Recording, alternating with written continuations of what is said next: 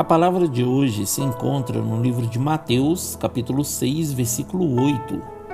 Não sejam iguais a eles, porque o seu Pai sabe do que vocês precisam antes mesmo de o pedirem.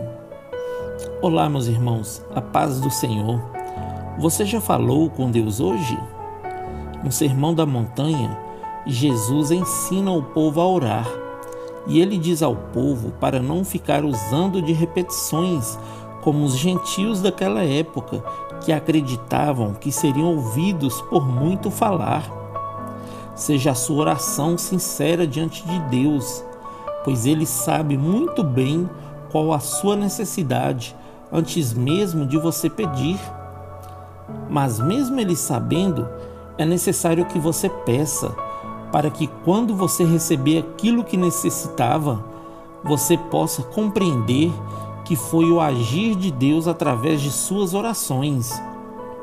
Em Mateus capítulo 7, versículos de 7 a 8 diz: Pedi e vos será concedido, buscai e encontrareis, batei e a porta será aberta para vós. Pois todo o que pede recebe, o que busca encontra e a quem bate se lhe abrirá. Se você ainda não orou hoje, pare o que está fazendo e fale com Deus neste momento.